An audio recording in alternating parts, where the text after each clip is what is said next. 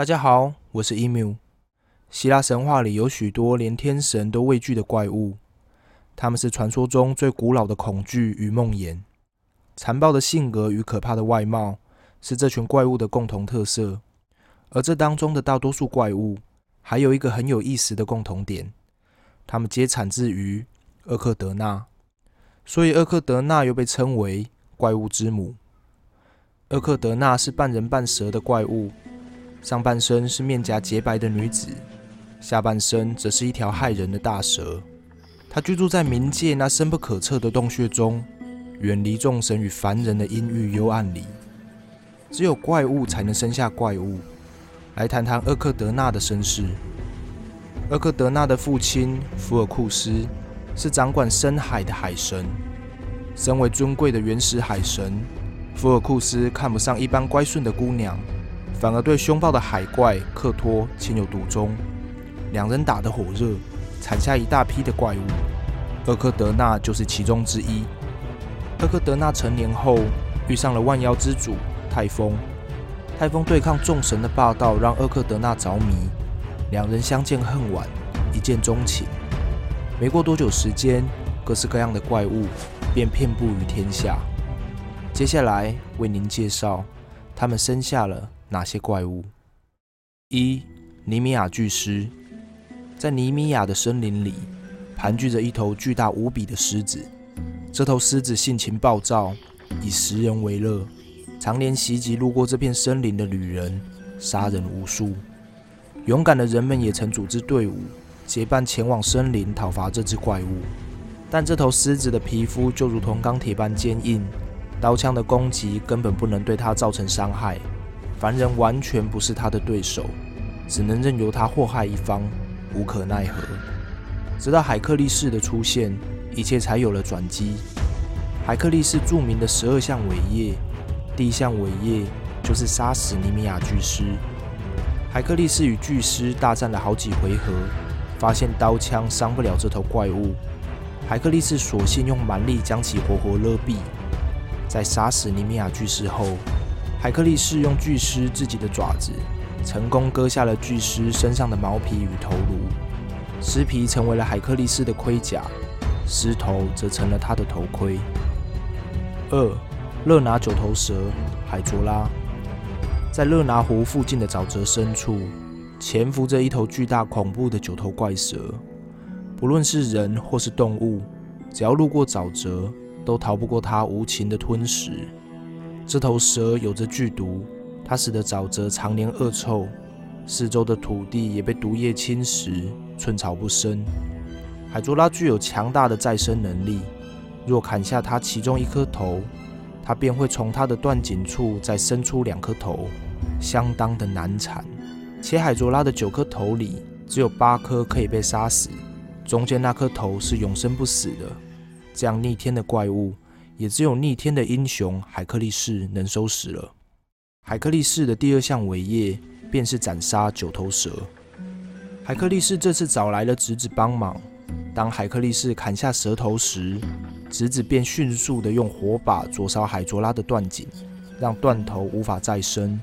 经过一番苦战，在砍下八颗头后，海克力士终于也将那不死的主头斩下。他将这颗头埋入土里，并用巨石重压着。海卓拉这才逐渐死去。海克力斯用海卓拉的毒血浸润了他所有的箭头。从此以后，中了海克力斯箭伤的人都是无药可救的。三双头犬鄂尔托斯。鄂尔托斯长着两颗头，尾巴是一条蛇。它的性情凶暴且十分机警。它是格律翁所饲养的忠犬。格律翁是一位有着三个身体的巨人。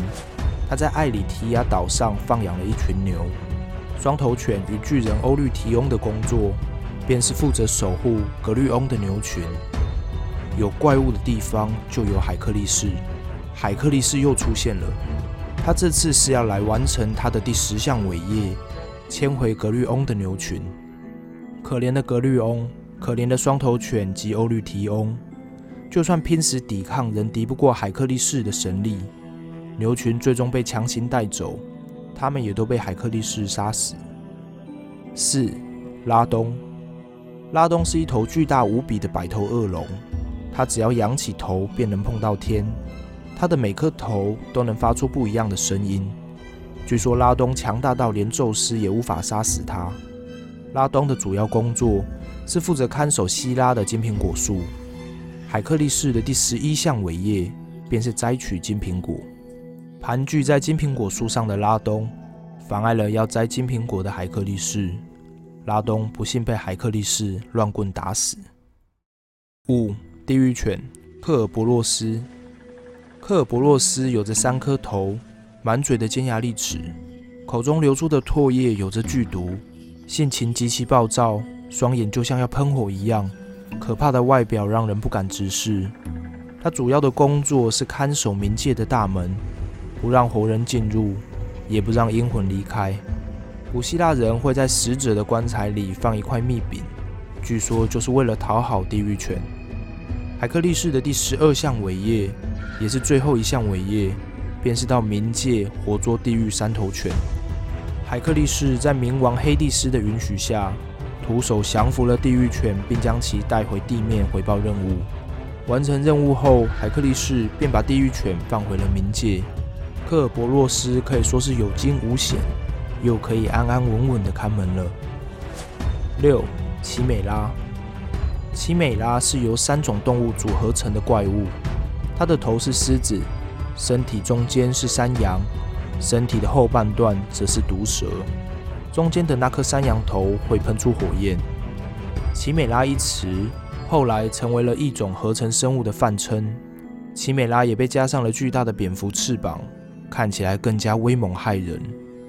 奇美拉居无定所，四处游荡。它出现的地方总是一片狼藉。它会残忍杀害并吞食掉所有的生命体，极尽所能的破坏当地的一切。七，科尔奇斯凶龙。科尔奇斯凶龙出现于杰森取金羊毛的故事。他负责看守科尔奇斯王国的金羊毛。他不需要休息。是一头不眠的恶龙。科尔奇斯的公主为了协助杰森，特制出一种草药，成功催眠了恶龙，让杰森免去了一场恶战，轻松完成了盗取金羊毛的任务。八斯芬克斯。斯芬克斯最初源自于古埃及神话，长有翅膀，通常为雄性，但到了希腊神话，斯芬克斯却变成了雌性的怪物，代表着神的惩罚。他会坐在悬崖上拦住过往的路人，然后说出谜题，要求人们回答。若人们的答案错了，他便会露出狰狞的外表，迅速扑上将对方撕碎吞食。九，透莫索斯恶狐。在透莫索斯这个地方，有着体型巨大的母狐狸怪物，频繁地吞食着当地的孩童。这只狐狸十分的狡诈机灵，它又被称为。永远不会被捕捉的狐狸，这让当地人感到相当的头疼。最后，有人向雅典公主借来了一只猎犬，这只猎犬名为拉普耶斯，它又被称为能抓住任何猎物的猎犬。当永远不会被捕捉的狐狸遇上能抓住任何猎物的猎犬，矛盾的命运冲突把宙斯也逗乐了。于是，宙斯便把他们一并放上了天空，猎犬成了大犬座。二胡则成了小犬座。十，高加索神鹰。高加索神鹰是一只体型异常巨大的老鹰。普罗米修斯为人类盗火而受到宙斯的严厉惩罚，他被绑在高加索山上的峭壁上。高加索神鹰会每日去啄食他的肝脏，极大的痛苦让普罗米修斯生不如死，直到海克力士的出现。路过的海克力士射杀了神鹰，并救下普罗米修斯。普罗米修斯终于得到了解脱。以上就是泰丰与厄克德纳生下的十个怪物。如果狂暴的怪物也有情感，那会有多大的仇恨？毕竟，他们的孩子有一半是被海克力士杀死的。其实，海克力士才是真正的怪物吧？为泰丰与厄克德纳默哀三秒钟。